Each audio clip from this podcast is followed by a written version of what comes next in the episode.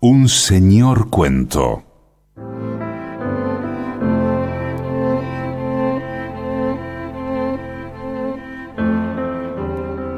De Ray Bradbury, todo el verano en un día. ¿Ya? ¿Ya? ¿Ahora? Enseguida. ¿Sabrán los sabios realmente? ¿Sucederá hoy? Mira, mira. Y verás. Los niños se amontonaban, se apretujaban como muchas rosas, como muchas flores silvestres y miraban hacia afuera buscando el sol oculto. Llovía. Llovía desde hacía siete años, sí, siete años. Miles de días sobre miles de días que la lluvia había tejido de extremo a extremo con tambores y cataratas de agua, con el estrépito de tempestades que inundaban las islas como olas de una marea. La lluvia había triturado mil bosques que habían crecido mil veces para ser triturados de nuevo, y así era para siempre la vida en el planeta Venus. Y aquella era la escuela de los hijos de los hombres y mujeres del cohete que habían venido a un mundo de lluvias, a traer la civilización y a vivir sus vidas. Pará, pará, sí, sí. Margot no miraba con aquellos niños que no podían acordarse de un tiempo en que no todo era lluvia y lluvia y lluvia. Tenían todos mm, nueve años. Y si había habido un día, siete años atrás, en que había salido el sol una hora, mostrando su cara a un mundo sorprendido, no podían recordarlo. A veces, de noche, Margot oía cómo se movían en sueños y ella sabía entonces que recordaban el oro o un lápiz amarillo o una moneda tan grande que con ella uno podía comprarse el mundo. Sabían, y ella sabía, que creían recordar un calor, un ardor en las mejillas, en el cuerpo, en los brazos y las piernas, en las manos temblorosas, pero luego despertaban siempre al tamborileo trepidante, al interminable titineo de unos collares de perlas transparentes sobre el tejado, el sendero, los jardines, los bosques y los sueños se desvanecían. Todo el día anterior en clase habían leído acerca del sol, de cómo se parecía a un limón de qué caliente era, y habían escrito cuentos o ensayos o poemas a propósito del sol. El sol es una flor que solo se abre una hora. Eso decía el poema de Margot, leído en voz baja en el aula silenciosa, mientras afuera caía la lluvia. Va, no lo escribiste tú, protestó uno de los chicos. Sí, dijo Margot, yo lo escribí. William, dijo la maestra. Pero eso había sido ayer. Hoy la lluvia amainaba y los niños se apretaban contra los gruesos cristales del ventanal. ¿Dónde está la maestra? Ya viene. Pronto o no veremos nada. Los niños eran como una rueda febril de rayos que subían y caían. Margot no se acercaba a ellos. Era una niña frágil y parecía que hubiese andado muchos años perdida en la lluvia y que la lluvia le hubiese desteñido el color azul de los ojos, el rojo de los labios y el oro del pelo.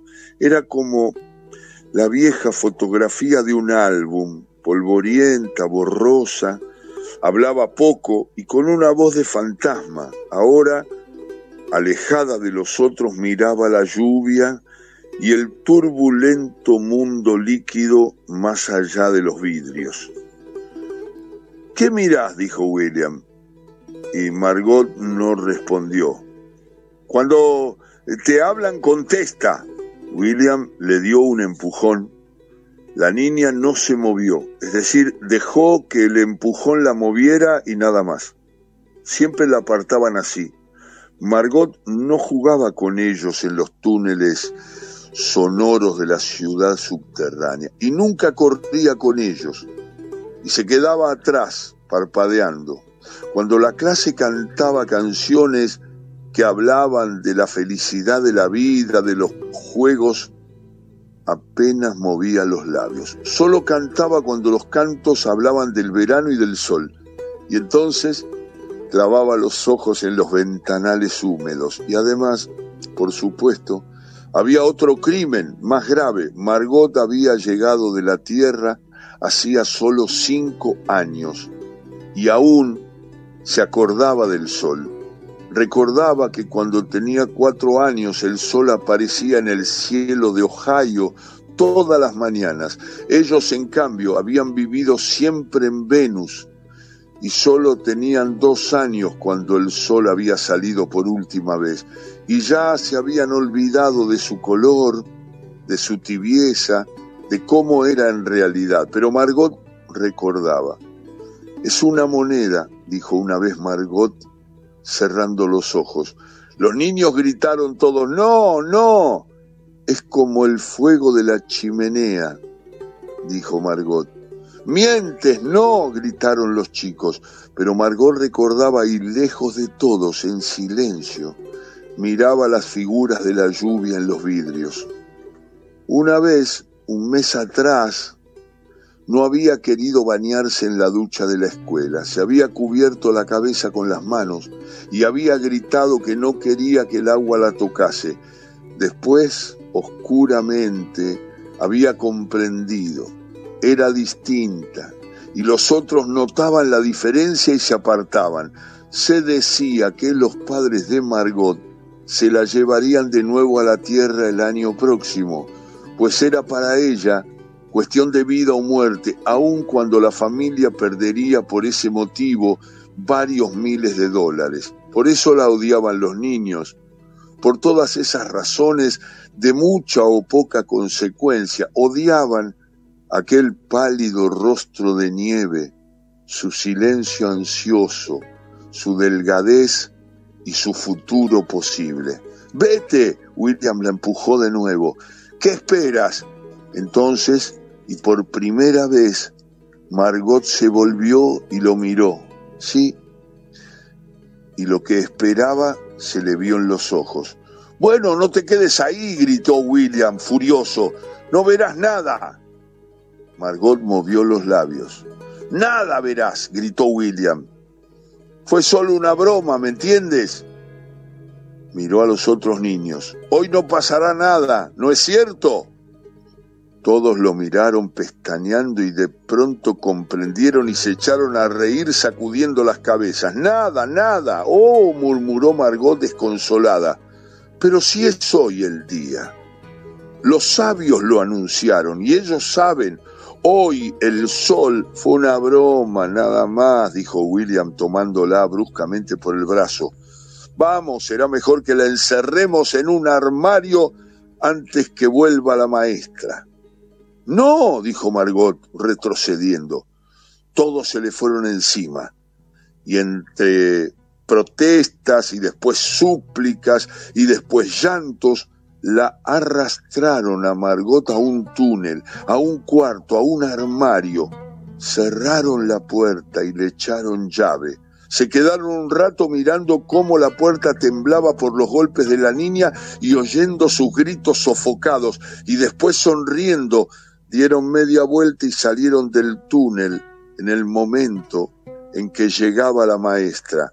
¿Listos, niños? La maestra miró su reloj. Sí, ¿Estamos todos? Sí. La lluvia menguaba cada vez más.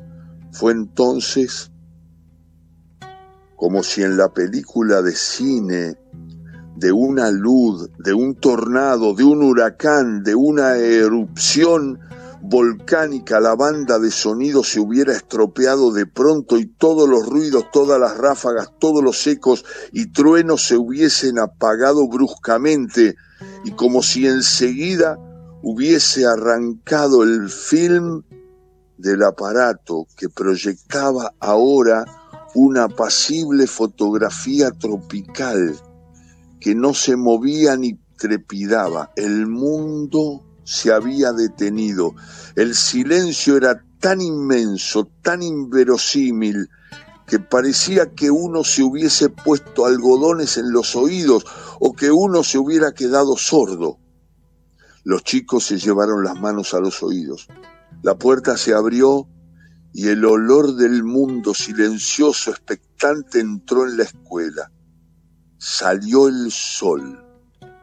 Tenía el color del bronce fundido y era muy grande. Alrededor el cielo era un deslumbrante azulejo azul. El hechizo se quebró al fin y los niños se precipitaron gritando hacia el verano. La selva ardía bajo el sol. Bueno, no vayan muy lejos, les gritó la maestra. Tienen solo dos horas. Que la lluvia no los sorprenda afuera pero los niños corrían ya con los rostros vueltos hacia el cielo, sintiendo que el sol les quemaba, les quemaba las mejillas como un hierro candente, y ya se quitaban los abrigos para que el sol les dorara los brazos. Es mejor que las lámparas de sol, ¿no es cierto? Mucho mejor, mucho mejor. Dejaron de correr, estaban en la enorme selva que cubría Venus esa selva que nunca dejaba de crecer tumultuosamente, que crecía mientras uno la miraba.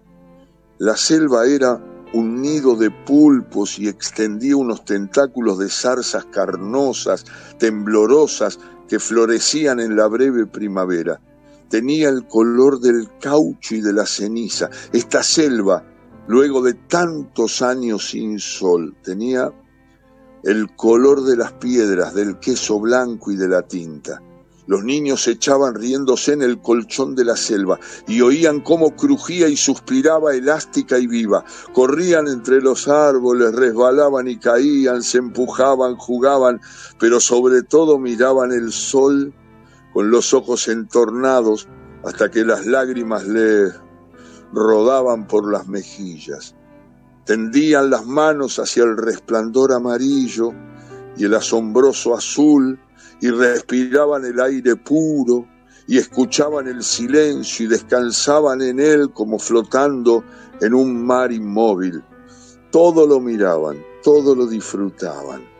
Luego, impetuosamente como animales que han escapado de sus madrigueras, corrían y corrían en círculos gritando, Corrieron toda una hora y de pronto en plena carrera una niña gimió, todos se quedaron quietos.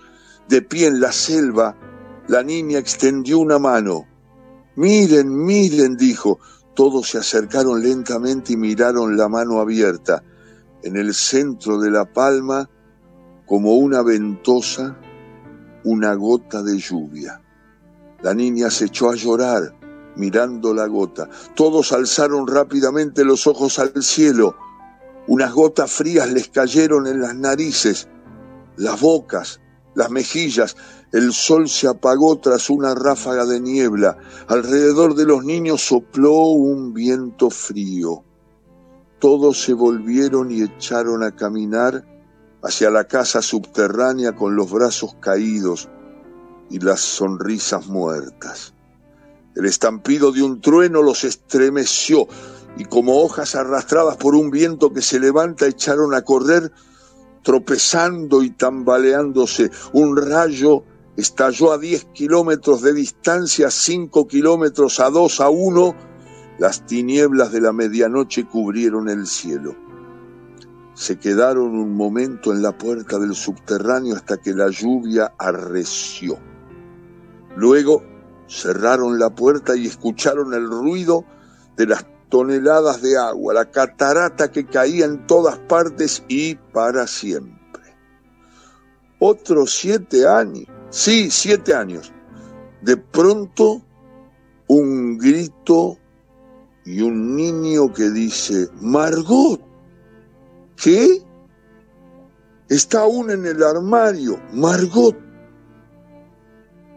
Los niños se quedaron como estacas clavadas en el suelo. Se miraron y apartaron los ojos. Miraron de reojo el mundo donde ahora Llovía, llovía y llovía inmutablemente. Tenían unas caras solemnes, pálidas. Cabizbajos se miraron las manos, los pies. Margot. Bueno, dijo una niña. Nadie se movió. Murmuró la niña. Vamos. Lentamente recorrieron el pasadizo bajo el ruido de la lluvia fría. Entraron en la sala bajo el estrépito de la tormenta y el trueno con unas caras azules terribles, iluminadas por los relámpagos. Se acercaron al armario lentamente y esperaron. Detrás de la puerta solo había silencio.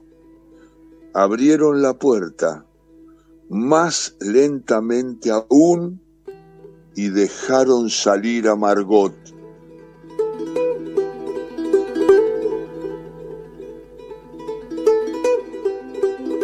Y debe ser uno de los mejores cuentos que hemos leído. Es un maestro de maestros.